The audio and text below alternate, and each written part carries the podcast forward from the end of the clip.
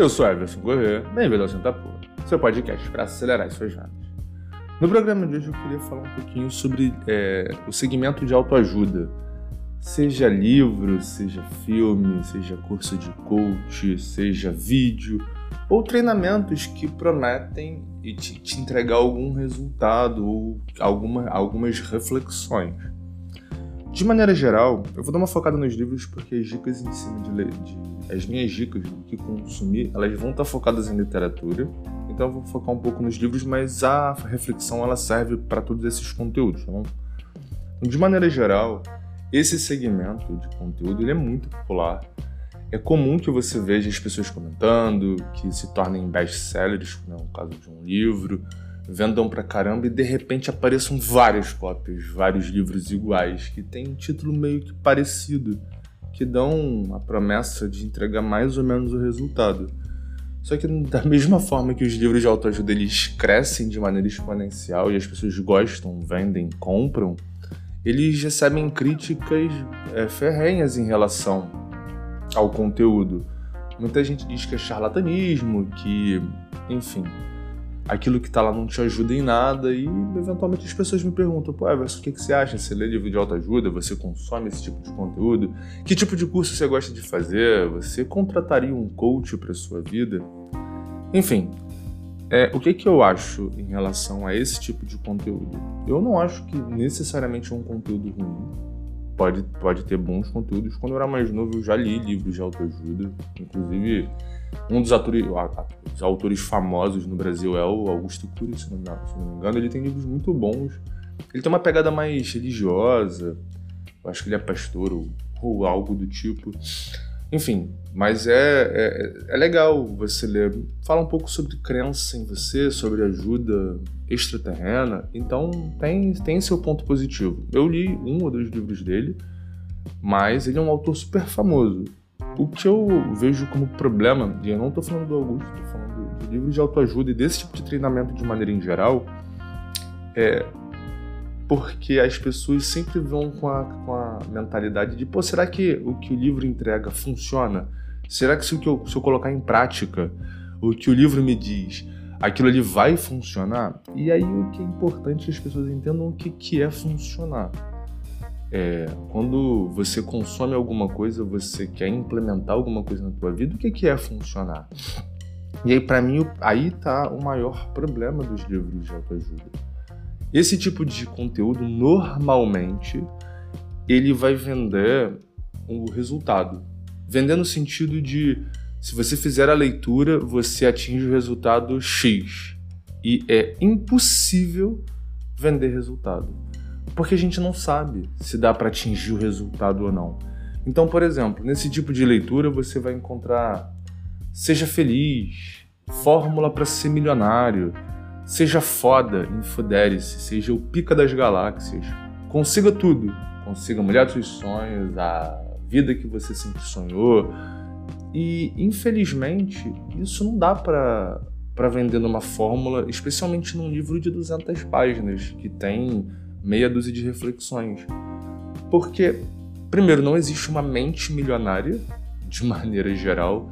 Os milionários eles não pensam da mesma forma, porque são pessoas diferentes e cada pessoa conquistou o seu milhão é, por um motivo.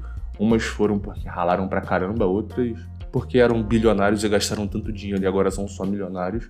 Então você não pode dizer que essas pessoas têm o mesmo pensamento e elas têm a mesma quantidade de dinheiro e você, mesmo que você copie as ações de um milionário, não significa que você vai ser um milionário também. Então entender a cabeça de um milionário não serve para nada. Sabe para que? Sabe entender a cabeça de quem serve? Entender a cabeça de quem se tornou milionário. No processo, entender como aquela pessoa pensava no processo e mesmo assim não garante que você vai ser milionário. Então não dá para vender resultado. Tem um livro muito famoso antigo que chamava, acho que O Segredo, que dizia que se você mentalizasse bem, se você quisesse muito, aquilo ia ser seu. E você pode querer pra caramba que aquilo não vai ser seu necessariamente. Esse para mim é o problema. Uma coisa é você ter crença que as coisas vão melhorar, que você vai atingir determinado resultado, para você persistir. Outra coisa é dizer que você pensar com carinho, com seu coração bem firme, você vai atingir o resultado e isso não dá para garantir. Por isso, esse para mim é o principal problema desse tipo de conteúdo e é por isso que eu não consumo livro de autoajuda. É, para mim é muito complicado pensar que eu é, pensar no sentido de vou consumir um, um, um livro, vou consumir um tipo de conteúdo que no final do dia não entrega o que disse que me entregaria.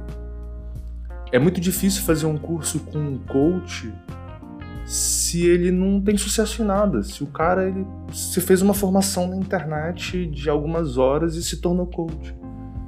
E especialmente coach de felicidade. Como é que alguém vai me ensinar a ser feliz se a pessoa não sabe o que eu preciso para ser feliz? Especialmente se a gente pensar que felicidade é uma coisa meio transitória, que a gente tem dia que tá feliz, tem dia que a gente tá triste. Tem coisas que nos deixam felizes, tem coisas que nos deixam. As mesmas coisas, num outro momento, nos deixam tristes ou simplesmente não deixam nada. Tem uma frase antiga que dizia: pô, quando você tá com muita fome, você vai lá e come um salgado. Cara, aquele salgado é o mais gostoso do universo. Aquilo ali te deixa muito feliz. Aí você tá com muita fome ainda, você pega o segundo salgado. O segundo já tá gostoso, tá legal, pô, tá bacana. O terceiro salgado que você esfomeado já tá. Hum, no quarto você já nem liga, já nem tá tão gostoso assim. Então é isso. As coisas, quando elas vêm em abundância, elas deixam de te trazer aquela super felicidade. Então é difícil vender felicidade. Então, para mim, essa é, uma, é, é, essa é uma coisa que eu penso toda vez que eu vou consumir qualquer conteúdo. É o que aquele conteúdo vende, o que, que ele entrega. E aí, em cima disso, eu não gosto de leitura de autoajuda, mas eu gosto muito de ler. E eu acho que a leitura enriquece muito a forma como o profissional de vendas ou de qualquer área pode atuar na vida. Como assim? Por exemplo, eu vou dar algumas dicas de segmentos de leituras e dentro desses segmentos algumas dicas de livros que me fizeram e transformaram a minha vida. Não transformaram assim, a mente milionária, você foda, não é isso. Mas me deram algum elemento que me ajudou na minha carreira. Então, particularmente, eu gosto muito de livro de história, não história, não necessariamente história do, da humanidade, não história com H maiúsculo, mas história, romance, policial, drama, histórias dessas que a gente gosta. E eu gosto de livros leves, nada de aqueles os autores clássicos que tem uma leitura mais difícil, com uma linguagem mais antiga. Eu gosto de leitura de best-seller mesmo leitura água com açúcar, que todo mundo consegue ler. Então, quando eu tinha lá meus 16, 17 anos, eu li o Anjos e Demônios, do Dan Brown, que mudou a minha forma de perceber livro. Porque foi a primeira vez que eu li um livro e falei: caraca, isso aqui é muito bom, cara. Esse livro é incrível. Pô, essa história me deixou preso durante muito tempo. Então, a minha primeira dica de leitura é: leia coisas que você gosta, mesmo que seja autoajuda. Porque te dá o hábito. E isso é muito difícil de conquistar. Ter o hábito de ler. Então eu comecei com os demônios, depois eu li o Código da Vinci, li alguns livros que são, sei lá, Profecia Romanov, Guia do Mochileiro das Galáxias, 1984, do George Orwell, é, Animal Farm, também do George Orwell. Então, assim, tem vários livros com várias temáticas diferentes que me ajudaram. E por que, que é legal ler esse tipo de livro? E aí, livro, filme, série, porque livro traz uma narrativa, uma história de início, meio e fim. Se você aprende a entender uma história nesse contexto e a contar histórias desse jeito, você aprende a contar melhores histórias. Lembra que a gente fez um, num dos episódios atrás, a gente tinha storytelling? Essa é a importância. É mais fácil contar uma história se você conhece como uma história é construída. E ler esse tipo de livro é o melhor lugar para aprender a construir uma narrativa. Então é muito importante, é legal e enriquece a sua vida mesmo com uma leitura água com açúcar que não é super rebuscada, que tem metáforas, que tem reflexões difíceis de entender. Pode ser um livro simplesão mesmo. O negócio é começar. Não precisa ler livro super difícil. Depois você pode pular para um Saramago, para um Machado de Assis da vida. Inclusive, César da Cegueira do Saramago foi um dos livros mais incríveis que eu já li. Só que é uma leitura muito difícil. Muito diferente, por exemplo, de um Código da Vinci do Dan Brown. por exemplo. É, além desses livros de história, eu gosto muito de livros de comportamento, comportamento humano. E aí esse aqui já começa a dar uma pegada um pouco mais empreendedor, uma pegada um pouco mais profissional de vendas, uma pegada mais de negociação, uma pegada mais de mudança de vida. E aí aqui pô, o cara fala assim, pô, mas você não é autoajuda? Não, ele não vende seja foda. Ele vende outra coisa. E isso é a importância de entender como o livro funciona. Então, por exemplo, um dos livros que eu adoro é O Poder do Hábito, porque ele tem muita base em ciência. Então, o cara fala de alguns artigos, alguns estudos de psicologia. Pode ser que isso tenha mudado, pode ser que o que o cara escreveu na época não esteja 100% correto, mas é, há uma pegada de, de tentar trazer a realidade com reflexo na ciência. E o que é legal do Poder do Hábito? E por que, que todo mundo deveria ler? É meu livro de cabeceira. Eu leio pelo menos uma vez a cada um ano, um ano e meio. Então eu sempre releio esse livro. É um, é livro leve, gostoso de ler, fácil, pequenininho. E que ele te dá algumas ferramentas para que você mude os hábitos na sua vida. Então eu vou te dar um exemplo da minha vida. Eu sempre quis, sempre não, mas mais velho, quando eu estava mais velho, eu queria muito malhar de manhã, acordar cedo para malhar ao invés de malhar à noite, que era como eu malhava. Para malhar de manhã e dar tempo de trabalhar, eu precisava malhar às 6 da manhã, porque eu morava um pouco mais longe do trabalho, então para malhar de manhã tinha que ser às 6. Para malhar às 6 eu precisava acordar às 5 e meia. Então, meu novo hábito, acordar às 5 e meia, passei a fazer parte do clube das 5, que era uma galera que achava que só porque você acordar às 5 horas da manhã você pô, vai mudar a sua vida, não é verdade, mas ajuda de fato. Pode ser uma nova mudança de hábito, que é legal, mas enfim, eu acordava às 5 e meia para malhar às 6. Para conseguir fazer isso, não dava mais para dormir uma hora da manhã, duas, ter um sono desregulado e dormir a hora que eu tinha vontade. Eu tinha que dormir mais ou menos umas 10 horas, para dar tempo de acordar às 6 com calma. Para dormir às 10, não dava mais para ir para cama com o celular, por exemplo eu tinha que deixar o celular na sala para ir para a cama e não ter nenhuma distração. Também não podia ter TV, então não dava para ver TV até tão tarde. Então, para dormir 10 horas, para deitar na cama 10 horas e dormir de fato, eu precisava de alguma distração, porque é difícil você dormir às 10 quando está acostumado a dormir uma hora da manhã. É... Mas só deitar na cama 10 horas, você ficava rolando de um lado para o outro. E aí eu descobri que um dos maiores soníferos da história é pegar um livro de luz apagada. Eu tenho um Kindle que não tem uma iluminação direta, então ele não afeta o sono, é diferente do celular, por exemplo.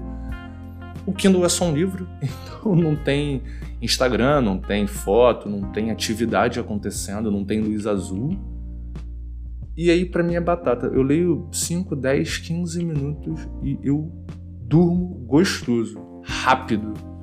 Então, para mim, dormir 10 horas, eu tive que colocar a leitura como um novo hábito. Então, veja bem, o que, era legal desse livro? Ele trazia isso de você não precisa mudar grandes coisas na sua vida, porque mudar é muito difícil. Então, quanto mais difícil é, é, é o hábito que você quer criar, mais difícil vai ser colocá-lo em prática. Pequenas mudanças trazem grande transformação. Eu só queria acordar às seis. Para acordar às seis, eu precisei mudar várias coisas na minha vida.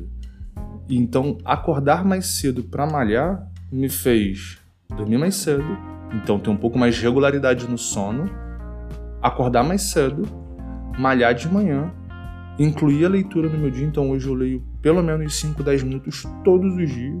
É, é uma forma de ler todo dia. Como eu tenho sono regulado, eu não tenho sono durante o dia, então eu rendo muito mais no trabalho. No final, para render mais no trabalho não era meu objetivo, meu objetivo era acordar cedo. Mas o resultado foram todas essas mudanças. Então, para mim, O Poder do Hábito é livro de cabeceira, todo mundo devia ler. Tem um outro livro que, para quem trabalha com vendas e quem trabalha com empreendedorismo, que é convencer pessoas a entender como a pessoa pensa. E aí tem um livro que chama Rápido e Devagar, Duas Formas de Pensar, que fala de como o cérebro funciona é um livro bem denso, difícil pra caramba de ler, cansativo. Mas ele é muito bom, especialmente se pega a resenha desse livro, é bom. Esse é um livro que vale a pena ver uma resenha, ao invés de ler o livro todo, porque ele é cansativo demais. mas ele fala sobre como o cérebro funciona. O pensamento rápido, que é o pensamento intuitivo, e o pensamento lento, que é o pensamento reflexivo. Pessoas que têm mais sucesso na negociação conseguem conduzir o cliente basicamente em respostas automáticas. É, o cliente não percebe perigo, então ele não precisa ficar refletindo. Quanto menos o cliente reflete, mais fácil é ele ser conduzido. Então é importante entender como funciona. E esse livro traz uma reflexão que eu acho incrível, que é nós achamos que somos, somos racionais, quando na verdade nós tomamos a maior parte das decisões sem nem pensar. A gente é muito mais emocional do que racional. Não é emocional porque chora, mas é, é porque toma é, uma decisão em razão, da, em razão da emoção, não da razão. De maneira geral, inclusive, a compra ela é decidida antes, depois ela é racionalizada. Isso significa que a gente primeiro decide comprar, depois a gente acha justificativa para a compra. Isso é importante entender. Um outro livro sobre comportamento que eu li agora recente, que foi fantástico, chama Sal, Gordura e Açúcar, que eu comecei a ler para entender a história da obesidade nos Estados Unidos, que não tem nada a ver com vendas. Mas por que esse livro foi legal? Eu achei que era isso, sobre como as, por que, que os, os americanos engordaram muito ao longo do tempo, mas na verdade era um livro que falava sobre a história da indústria de processados dos Estados Unidos. Então, Coca-Cola, PepsiCo, Kraft, enfim, diversos.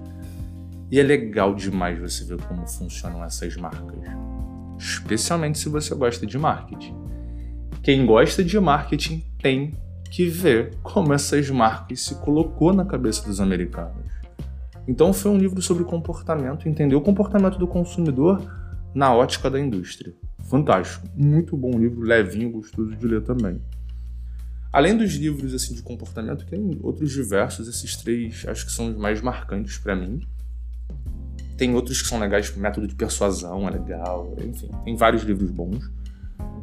É, eu gosto de livros de pessoas de sucesso. Aí agora você vai falar, pô, mas isso aí é autoajuda. Não é. Depende. Eu não, eu não vejo livro de novo. Os livros que eu leio de pessoas de sucesso, seja uma biografia, seja a história da própria pessoa, é, mas não com foco na própria biografia, só em alguma parte dela. É, porque são pessoas que tiveram um resultado, então isso é importante. Diferente você ler Seja Foda de quem não é foda e ler é, Venci e aquela pessoa é reconhecidamente foda. Então, no meu caso, tem dois livros que eu gosto muito. Uma leitura um pouco mais antiga, um livro mais recente que eu li. O primeiro é do Bernardinho, treinador da seleção brasileira de vôlei. Né, foi treinador. Que é foda. Você pode não gostar dele, mas ele é foda. Demais, inclusive. Eu já vi uma palestra desse cara, ele fala uma palavra dentro da outra, ele nem respira. Ele é muito acelerado. Ele é um cara que será alto performance em qualquer cenário. E o livro dele chama Transformando Suor em Ouro, que conta a história dele até a, a medalha de ouro olímpica. Que é muito massa. Por que, que é legal esse, esse livro? Ele vai contar a trajetória dele, obviamente, e aí ele fala os times que ele trabalhou, até chegar na seleção, e a tônica, de maneira geral, é treinamento. Ele pegava pesadíssimo no treinamento com as pessoas. Bernardinho é um grande líder. Talvez não o melhor líder do universo, mas é um líder de alta performance de resultado. Isso é inegável, inegável. É, mas o legal do livro, uma passagem que me marcou, é que eles estavam nas Olimpíadas no avião de um tráfego entre uma cidade e outra, ou enfim, não sei por que, que eles estavam se movimentando, mas eles param num aeroporto, tem três, três ou quatro horas de conexão, o Bernardinho quer que o time treine. E, pô, os caras, ah, não tem como, não tem quadra, não vai dar tempo. Eles foram treinar no estacionamento do aeroporto. E, porra, o cara. Eles são campeões. Na hora do treinamento, os caras reclamam, mas quando o cara ganha a Olimpíada e volta para o Brasil, ele fala com orgulho sobre, pô, treinamos até no aeroporto. Isso muda o jogo. Você vê como o treinamento, ele quando você propõe para sua equipe, e eu vejo isso hoje em dia, quando eu vou treinar a equipe em alguma coisa, as pessoas meio que só faltam bufar, que saco eu queria estar tá fazendo o que eu sei fazer. Mas quando ela colhe o resultado, ela fica, pô, isso me ajudou muito. Essa é a diferença. esse é o principal, essa é a principal mudança de cenário num treinamento quando você aplica no seu time. Por isso é importante treinar e esse livro mudou a forma como eu, como eu via treinamento. Um outro livro que eu gosto muito é de um cara que eu gosto muito, que é o Flávio Augusto, que é dono de um império de empresas de educação. Não necessariamente eu gosto dos produtos dele, de todos os produtos, mas ele é o empresário para mim.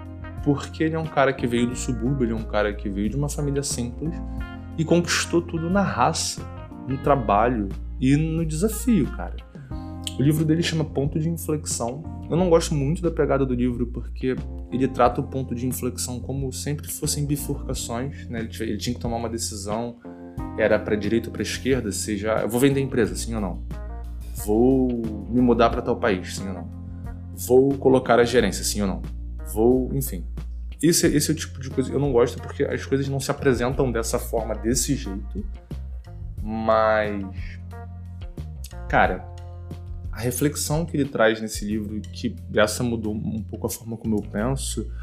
Eu sempre fui um cara que gostei de estabilidade. E é no livro dele que ele fala que estabilidade não existe. E esse, ele trabalha esses pontos de inflexão para te mostrar que estabilidade não existe. Você pode estar bem, tudo pode estar funcionando, e aí no momento de uma escolha difícil, você escolhe o caminho mais fácil, pensando na estabilidade e quebra. Pode quebrar, pode não quebrar, mas você não sabe. E acho que a pandemia, esse contexto de pandemia, mostra muito isso, que estabilidade não existe. É, muitas pessoas que tinham bons empregos hoje estão desempregadas e tinham certeza que iam ficar lá para sempre. Então, estabilidade de fato não existe. Esse livro ele mudou um pouco a minha forma de pensar. Além dos livros de pessoas de sucesso, eu gosto muito de livros de ciência e de história, mas aí história com H maiúsculo mesmo, não história de um povo, não história de um lugar, mas história de maneira geral. De maneira, eu gosto muito de história da humanidade, especialmente ciência com história da humanidade. Então, por exemplo, agora eu estou lendo um livro que chama Uma Breve História de Quase Tudo, eu terminei ontem.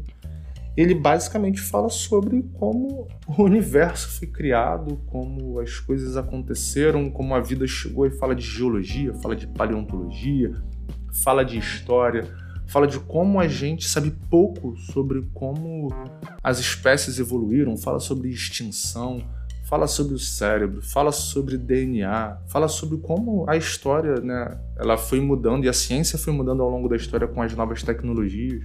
Não tem nada a ver com, que eu, com o meu trabalho, mas isso me dá. Por que é legal ler coisas que você gosta? Especialmente coisas nesse para esse lado da coisa. Você tem muito repertório quando vai bater papo. Quando você vai conversar com um cliente, com um chefe, com um funcionário, é legal ter repertório.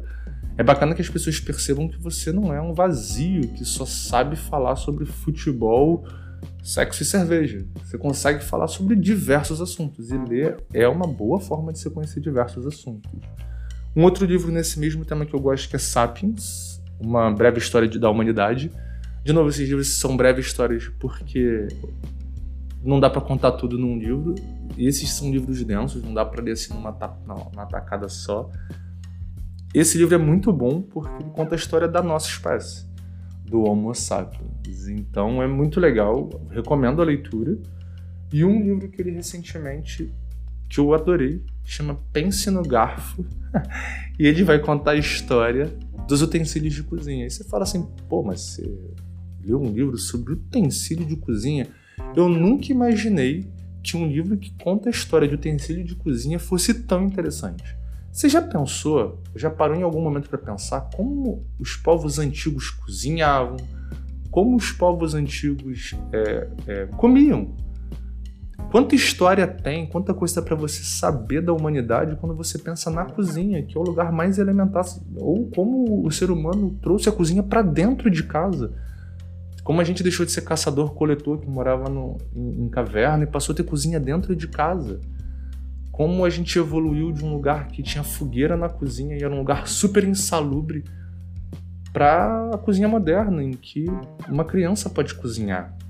Então, é um, é um livro incrível, recomendo demais a leitura, apesar do tema ser meio engraçado, né? Pense no garfo e a história dos utensílios de cozinha, vale muito a pena. Vale muito a pena. Legal, especialmente pela mente inventiva das pessoas. Como as pessoas achavam soluções criativas para novidade, para inovar. Se você gosta de inovar, esse, esse é um livro que te dá várias sacadas legais. Você pensar de uma maneira um pouco fora da caixa. Enfim, acho que é isso. Tem bastante coisa legal. Tem alguns outros livros, livros de guerra são legais também para quem gosta de estratégia. Tem um livro que chama A Arte da Guerra, que é bem legal. Eu já o ouvi, nunca li, mas é bacana. E assim como bônus, tem um livro que foi meu primeiro livro de vendas. É, esse é uma outra categoria que não estava aqui, que são os livros de habilidade, que eu gosto muito. Seja como fazer uma apresentação, tem um livro do TED Talk. O cara fala um pouco sobre como o, o TED nasceu. É um dos fundadores que fala, ele fala por que, que as palestras TED são tão apaixonadas e fazem tanto sucesso. A fórmula que ele achou para que uma palestra seja legal. Esse livro é muito bom. E, como bônus, o livro que mora no meu coração. Foi o primeiro livro que eu li sobre vendas quando eu comecei a trabalhar com vendas.